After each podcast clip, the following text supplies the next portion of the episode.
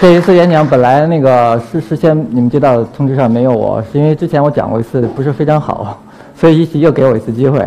那么我很高兴能够有两次来现场来听。其实我作为一个听众得到的感动更多，所以到现在呢，我的心情还很激动。不是因为我站在这儿，是因为我刚才听了非常多的精彩的演讲，所以我内心还在天上呢，那感觉。嗯，啊，所以我觉得我今天像一个大家吃了一顿大餐一样的，给最后给送给大家一个水果拼盘儿。嗯，那个拼盘就是我。如果送水果拼盘最后给大家的时候，我在餐餐桌上我通常是不太愿意吃的。吃到嘴里边是在嗓子眼那块地方会发黏，然后很腻的一种感受，想往外吐痰。我不知道你们有没有这样的一种感受。后来我在想，我说西瓜不是这个味道，我决定自己去种一点西瓜尝一下。嗯，然后我种了几年，啊，今年的时候我们种的比较多了，然后我就吃的很多。我吃西瓜不是我吃的西瓜不是那样的味道，它是一种很很清甜的那种味道。然后吃完以后，你浑身是很舒很舒畅的。而且我种的西瓜是有大有小的，它不是说的都是啊那么大个儿。这就是说到西瓜，然后还有其他的很多东西，我不知道你们是否愿意吃味精，但是我是不愿意吃的。味精吃完以后嘴里发干，很想喝水。后来我在想，为什么现在味精那么流行？大家都要加味精、加鸡精。我后来我想，可能是因为菜不够好吃，它的味道不够好，所以我们自己种出来的菜，我我自己现在吃我就知道，啊，你吃白菜是白菜味儿，你吃。包菜是包菜味儿，对你吃芹菜是芹菜的味道，可现在很多菜你吃起来呢都是很像白菜味儿，就是没有什么味儿。我为什么能做这些呢？我觉得我很庆幸，因为我自己有一块田，我可以随便种，按我自己想法去种。呃，很多人问我说，你为什么会从一个城里的人最后去种田？我也想过很多理由，比如说对这个社会责任的关注啊，啊，比如对自己生活方式的探索呀。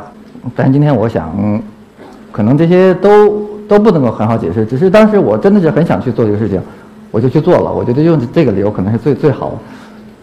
呃，然后我自己一开始去做这个事情的时候，我就参考参考了非常多的农业技术，去寻找哪一个农法、哪一种农业技术更适合我。后来我就选择了一种非常古老的一种农业技术，现在人把它称之为叫自然农业。那么它古老到什么样一个程度呢？呃，我的田跟别人的田很不一样，就像刚才片子里看到的一样。我的田里面草比较多，所以我们村里面的行政长官就跟我说：“他说小小贾，你做这个事情，农业我他是这么说，他说农业进步了几十年，你一下子让他回到了解放前。”然后然后我我的地里草非常多，所以我有的时候其实很怕两种人去。我非常怕的一种，前一种是年纪比较大的，他看我的田之后，他就会。很很纳闷儿，他说：“其实其实很心里很很困惑。他说，就这个东西有什么可以值得人看的？就把地种成这个样子，你还在跟别人说，这一种人，因为他们的观念无法接受地里有这么多的草，而且庄稼长得好像不是那么茂盛，所以也有一些人不认识草和水稻的一些人，他会看着我弟弟说：‘哎，老贾，你庄庄稼长得真好。’我说：‘你指的那是草。’嗯。”还有怕第二种人就是领导，呃，有一些我因为一开始找地的时候，我去问过一些农业园区，我说的我想租一块地种田，我想尝试一种不用农药化肥的技术。他说：“哎呀，太好太好了，年轻人愿意做这个事情，我们非常支持。哎，我可以给你地。呃，我说我还有个条件，就是说，呃，我地里可能不太会出草，或者是我的草会比较多，这个你们能能不能接受？然后他说：啊，这个不行，所以草一定要除。”后来我说为什么呢？说领导会来视察，如果你地里面草非常多的话，我们很难解释。所以后来我又问过一个，还问过另外一个园区，说的可以，说但是领导来的话，你一定要把它除掉。我说我说我我这技术其实不需要除草的。他说没关系，我帮你除也行。呃，就是这样子的。然后呃，我就开始去做这样的一种尝试。第一年我就从很小的一个面积开始去做，结果就很很不错的，它就做成了。大家现在做农业的人总会担心三个问题：一个就是说的草多了怎么办？它会跟植物争肥料；然后另外一个就是有虫有虫害和病害怎么办？然后另一个问题就是说，如果肥料缺少肥料怎么办？不用化肥，用什么肥？那么我们先说草这个问题，就是说我自己我是从自然农业这样一个角度来理解的，就是我接受他这样一个观点。他说的，其实一个生态系统完整的时候，你是很少出现病虫害的问题的。那么这个地上的草，其实是生态系统当中非常重要的一个环节。我我接受这点，然后我就开始做尝试，但其实对草真是又爱又恨，很难办。有的时候草很多会把我的苗就盖住，那样的话苗就长不起来了。还有一种说法说草的草籽落下田里变化，它会越长越多。我不信，我就做了个实验。然后我第一年那个地上不，当然不是我故意要做实验，因为第一年那个草实在太多了，我没有办法去除，然后也除不过来，所以我就让它去吧。那么我说第二年那个地方会长很多草吗？我就去看，可是到第二年的草并不多，就那种草并不多。第三年也同样不多。然后我观察其他的地上也是这样子，有些地方草很多，但是相邻的地上这种草就很少。它为什么会这样？我搞不是，我不是很清楚，还没有完全弄懂它。所以这点让我，哎，觉得很好奇，很有很有兴趣。但我也我也我也很痛心的地方就在于，大家一个他会带带来一些那个减产，但这个这个我能接受。我最不能够接受的就是大家对他的这种一种态度上的一种抵触，就觉得啊草是完完完全全的不应该要的，应该把它除得很干净。所以你们可以看到农民对草的态度，他们会用除草剂把一片地的草打得精光。就是变成这样很黄的样子。最夏天，生物最旺盛的一个时候，然后出现这样一个景象。其实我走在这样路上的时候，心情很不舒服，因为我看的是那么旺盛的、充满生命力的一个地方，突然出来这样一个惨黄、死亡的一个景象。我一开始也不是说的能够很好的去接受草，但是我我接受这个道理，只是我在还没有完完全全的到心里边去。可是有一有件事情触动了我，就是这样一个地方啊，中间那块绿的地方，就是说我们自己种的那个油菜。然后呃辛苦的把草除干净，然后把油菜苗栽进去。边上那个黄的那个田埂，其实夏天那时候我也除草，我也把草都用呃割倒它。但是到了秋天它又长起来了。我拍这张照片的时候，就是呃冬天的时候来来临的时候，我去我去那个地方，我看到这景呃这个景象的时候，我突然心一下子就被触动了。我看那么厚厚的草铺在那里头，我相信这个，我想这个天埂真的很软，很舒服，大地很舒服。而我们种的那块地呢，中间绿色的呢。这上面土实际上是裸露的，人走上去那土其实是很硬，然后我我就真的去跑到那边去看，你如果如果你们有机会的话，你去看草地，尤其到秋天的话，或春天的时候，那个草地的下面的土是非常非常松软的，它是一粒一粒的一个颗粒结构，那就是非常好的土，就叫壤土的那种团粒结构。那么我突然就从这个事情受到了很大的启发，我说到底是草选择了土壤，还是土壤选择了草呢？因为有了草，这块土壤会变得越来越肥沃。所以我觉得整个历史的这种延续的过程当中，自然进化的这种呃演替的这样一个过程当中，因为有了草，所以岩石会不断的在自然的分化当中，最后逐渐变成了土壤当中的一部分。这个事情真的对我触动很大。我觉得我知道草不是像我们想那样的，它是一无是处，它是跟我们争夺的，它实际上是在帮助我们的。从那以后，我我我的思想就发生了转变，我接受草了。开始，我觉得草很重要，所以到现在我的地里头有的时候草也很多，我我并不担心。我在想，我只是不懂它，我还没有完全弄懂它到底是为什么会这样。如果我更多的去了解它，也许我会解开我们之间的关系，我也许可以寻找一个更融洽的方式来跟它相处。呃，说到草之后，我来跟大家说一下第二个问题，就是说虫。所以我第一年种地的时候。我那时候我就说我不打农药来种水稻，那个村里面村民就会笑话说啊小贾你不行的，你这样的话你会被虫子吃的精光的你的地里头。第二年、第三年还会有人吓唬，第三年还会有人吓唬我。就到现在呢，农业部门他会发疫情通报，会告诉你什么季节来什么虫，就告诉你要提前预防的去打各种各样的农药。呃，我开始地比较少，后来我会逐渐逐渐做大。我想小的地方不发生虫害，大了是不是还还是这样的？我现在做的已经比较大的面积了，我情况很好，没有什么病虫害问题。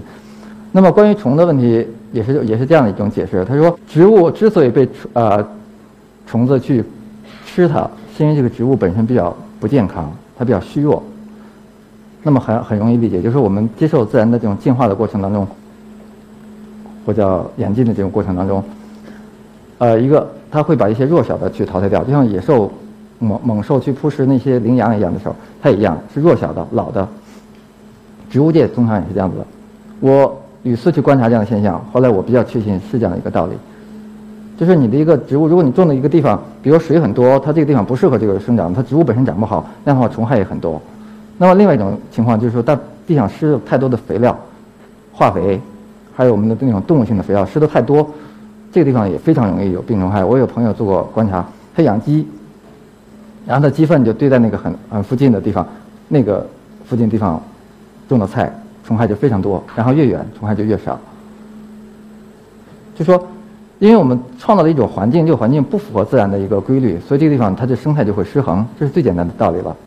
我自己在地里做了比较久以后，因为现在做农业的年轻人实在是太少，有的时候常常是我一个人在地里干活你看去，周边没有什么人，就一个人。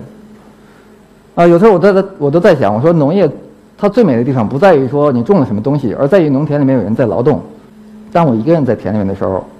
没有人，我我开始两呃很长时间我是一个人在工作，所以我就会有一种，呃比较孤独吧，呃但那种孤独还不是不至于说抵触，我会，我会本能的会关注我田里面所有的这些存在的东西，包括树木、草、小动物，所以我现在我到田里面去，我田里面以前我田里有几只野鸡，哎我会每我每次我都会去找找它们在不在，有的还会看到黄鼠狼。呃，但很可惜，最近我们那个地方修水管儿，一个管线工程路过把树砍掉了，所以野鸡也没有了。我很后来在其他地方，我好像又看到了，呃，一次他们，我不我不我不敢确定是不是他们。总的来说，我对这些生命有比较深的感情。我把我的田视为我自己的一个，视为我自己的一个什么呢？一个国土。我在这里边可以是呃，可以有完全跟这个现实生活中生活当中。很多经验、很多规则不同的一些发生在那里边，比如说你和植物之间可以对话，我会跟那些树打招呼，我也会跟那些动物打招呼。现在我看那些我的作物的时候，我不会把它们视为是我的一个产品，我把它视为我的一个伙计。这个是我在春天，呃，应该是春夏之交的时候种水稻的季节，农户会大量的喷洒农药，所以我会在水渠里发现。死掉的鸟，这可能是一只麻雀。我把它从水渠里捞出来，拍了一张照片。那时候在田里边会，呃，田地附近会经常看到的事情。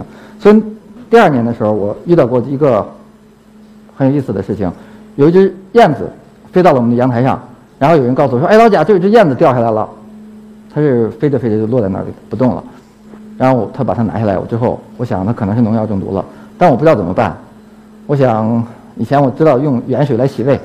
我那赶快准备盐水，我们来喂它。然后我就把它嘴张开，拿勺子往里往往往里面灌。灌了一会儿之后，我感觉它好像恢复一些了，有了一些元气了。我想是不是应该再给补补充点糖分？我说来糖水。对，反正我也不知道这方法对不对，但它真的就活过来了。然后它慢慢的就苏醒了，苏醒之后，然后最后它在手上休息了一会儿，它就展翅飞飞掉了。我很高兴。后来有一次，我的地里边出现了非常多的燕子。呃，在那边帮我捉虫子，我不知道是不是有这种关系啊？但我想，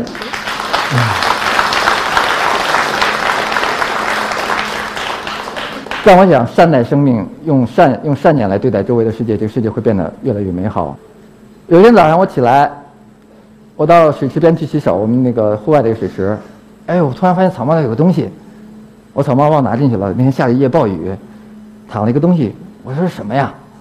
我凑近一看，你们看不出来哈，它是一只蝙蝠。哎，我蝙蝠不都是挂在挂在屋檐下的吗？我说它死了吗？我仔细盯着去看，我发现它小小小肚皮上，睡得很香啊。所以自然自然界当中才会有一些我们平时书本上看不到的东西，很很反常的一些事情，在我们在我们实际生活当中会遇得到。就蝙蝠，其实它会躺在那里睡觉，然后我就没有敢惊扰它，我就我就悄悄的走掉了。那过了一会儿回来看，它没有了。过了两三个小时之后，它自己飞掉了。呃，所以很可爱，也会看到一些，还有会有的时候会遇到蛇，很多人会怕蛇，其实蛇怕人，你还没有走近的时候，它就惊慌的就逃掉了。有的时候我都觉得很不好意思打扰了它。对，所以有有的去地里的时候，人我觉得你不需要担心蛇，其实蛇。远远的就会知道你，它会跑掉的。大部分情况下会这样，我不知道被咬的情况，我还没遇到过。啊，这是另外一个很可爱的故事，就是大青虫的故事。那个绿色的叶子是水稻，然后那年地里长了非常多的一种草，叫做水料。还有意思的是，然后就出现了一种青虫，这青虫就把这些水料帮我把它吃掉了。但是我不知道自然界是怎么安排的，为什么长水稻的同时又会出现它的一种天敌，叫青虫？这种青虫会专门吃水稻，它不吃水稻。它吃完水稻之后，青虫也就没有了。自然界安排的很奇妙，很神奇，只是我们缺少观察，缺少尊重。我我所以常常希望人们带着孩子去到田野田野间去观察。我自己也有了孩子，我希望他更多的时间是在地里边走来走去，去跟我们农民一起干活，一起看别人干活，跟那些小动物玩，或者他去跑到一个水塘边去看什么。所以，关于虫子，我不害怕。我的地里边到了现在，我已经做了六年了，我没有出现很严重的病虫害。我什么农药、任何杀虫的方式我都不会用，但是没有什么，有一些很零星，完全能够接受，没有很严重的病虫害。所以，我觉得有的时候是人们太贪心了，太苛求了。你不应该因为你减产了一你一亩那么多的产量，你减产一点点你就不你就惊慌失措，你就不能够接受。可是另一方面，我们在餐桌上我们随便倒掉这么多东西，我们都不心痛。然后我们去苛求农民，农民土地上要增不停的增产，然后要不停的，一点点虫都不允许出现。我觉得有时候我们太过于苛求了。好在是这是我自己的一个地方，我我可以按照我的想法去大胆去尝试，啊，也给我了非常多美好的感受。啊，那么接下来我再说一下关于种子和肥料的的事情，因为我自己是想按照一种古老的方式去做的话，我会有一些要求，就是说我不希望依靠太多的外来的能源。因为我相信，在古代的时候，人们没有那么多的粪肥。我小时候见过一些农民去减肥，他们会背一个粪篓，拿个粪铲子去收马粪呀、羊粪呀那些东西，然后把它放到田里去。然后到春天，我看到田里就有很远才有那么一堆一堆的肥料，其实撒在田里并不会太多。现在我们鼓励用很多的农家肥，一亩甚至要用到一吨两吨，我觉得太多了，不应该那样用。我想模拟自然，那么自然的方式，自然界中不会有那么多的粪肥。那么我想，地里头也不应该有那么多粪肥，它更多的应该是一种草肥。所以很多人说，地里头没有肥料，你的东西能长吗？你今天把地上的东西拿走了，明年是不是地上肥料就少了？你第二年就会减产，第三年就会更少。我我我我还是做实验吧，我就找一块地，我就年年拿走东西，我不往里面添加，但是我发现它没有减产，所以我自己就又找了一些例证，就是我们地里边有一些。阿姨他们喜欢割羊草，就是割草去喂羊，或者有些人会把芦苇砍掉去做来一些做一些呃栏杆什么之类的。那地方年年都在砍芦苇，啊年年都在给它割那个草，但那地方第到了第二年草又长起来还是很旺盛。所以我觉得肥料也很神奇，肥料不是大家所想的那样的。有的人说我往地地里投必须投很多肥料它才能补充，那么农民做的是什么呢？很多常规的做法是。他往里面投八十斤的化肥就能够增产四五百斤，所以我相信肥料也不是说的从地里边完完全全是来自地里边的。这是一个张图，是就是我当年我在路上掉了一些种子，小麦的种子，很奇怪啊！你往地里边撒，它有时候不一定长得很好；但你落在路上呢，它相反倒长得很好，它就自己就长起来了。所以种子有有神奇的生命力，它是在它适合的地方就会长。那么你看第二张，这个绿的也不是草，这是小麦，因为我们会在这条机耕路上去晒我们的那个小麦。那是在五五月底的时候去去晒，然后到了十一月份的时候，它才会长起来。而在这整个夏天的时候，这个路边全是杂草，非常旺盛，那么高的草。那种子经过了什么呢？暴雨的冲刷，动物的经过，它没有被吃掉，也没有被雨水冲掉，也没有烂掉。到了秋冬交替的季节，它萌芽了，然后长起来了，然后到第二年的时候，它也结穗了。这个地方没有人施肥，也没有人去管理它，也没有人去浇水，没有人管，它长得非常好。所以有有的时候我就在想，我们自己的，我们自己在做的事情，到底哪些是对的，哪些是错的？我们是不是做了太多的无用功？那么再看下面一个，还是我刚才说的那同样的事情，我会做这样一个尝试，我会把很多种子混在一起，把它撒到田里去，我不管它，我看看到底哪些能长起来。有一些菜会比较好长，比如说我们撒一些像鸡毛菜啊，啊这样的东西比较容易长。像撒这种我们叫卷心菜哈，北方叫圆白菜，不是很不是很容易长。但是这个很这个很很很不错，很大。你们看图啊，比你们在菜市场买的一点不小。它实际上是长在了我那个两个田埂中间那个水沟里边。田埂上面的没有怎么长起来，因为我技术不够好，我我不是一个很有技术水平的人，我也是在大规模的。做实验，就广种播收，有点。但是水稻现在种的还可以，呃，种菜我还不是很好。可是有有几种情况，一个是这个，我记得还有萝卜，像胡萝卜，我现在的胡萝卜有一块地我就不用种，它自己会开花，然后结籽散落到周围去。第二年我接着就继续挖胡萝卜就好了。每次你不要把它挖干净，它第二年还会再长。这个种子就长起来了，所以我会有几种这样的情况，我会发现有我还长过一颗这么长的大白萝卜，我撒了很多种子，但是有几颗幸存下来了，它就长得非常非常好。呃，这颗卷心菜长得非常大，非常好。这个地里边我是三年没有施过任何肥料。然后，也基本上没有浇过水。当然草我会适当的除一下，除完草以后盖在地表上。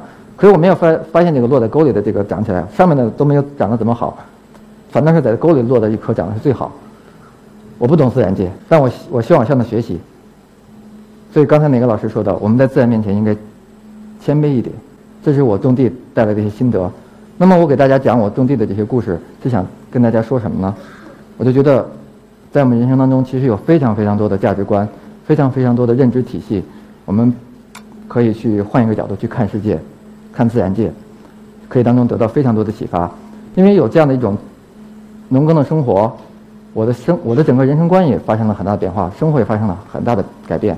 我现在变得比原来更宁静，变得干净，而且我喜欢吃素。吃素原因，呃，不单单是因为我后来接触了佛教，而是在这之前我就开始吃素了，是因为。我第一年种地的时候，我那时候就一个人在种嘛，我的老婆还没跟着我，然后我也懒得做饭，我就从地里采了很多新鲜的蚕豆，拿拿锅一蒸，然后倒点生抽，然后蒸一锅米饭，两个就这么吃。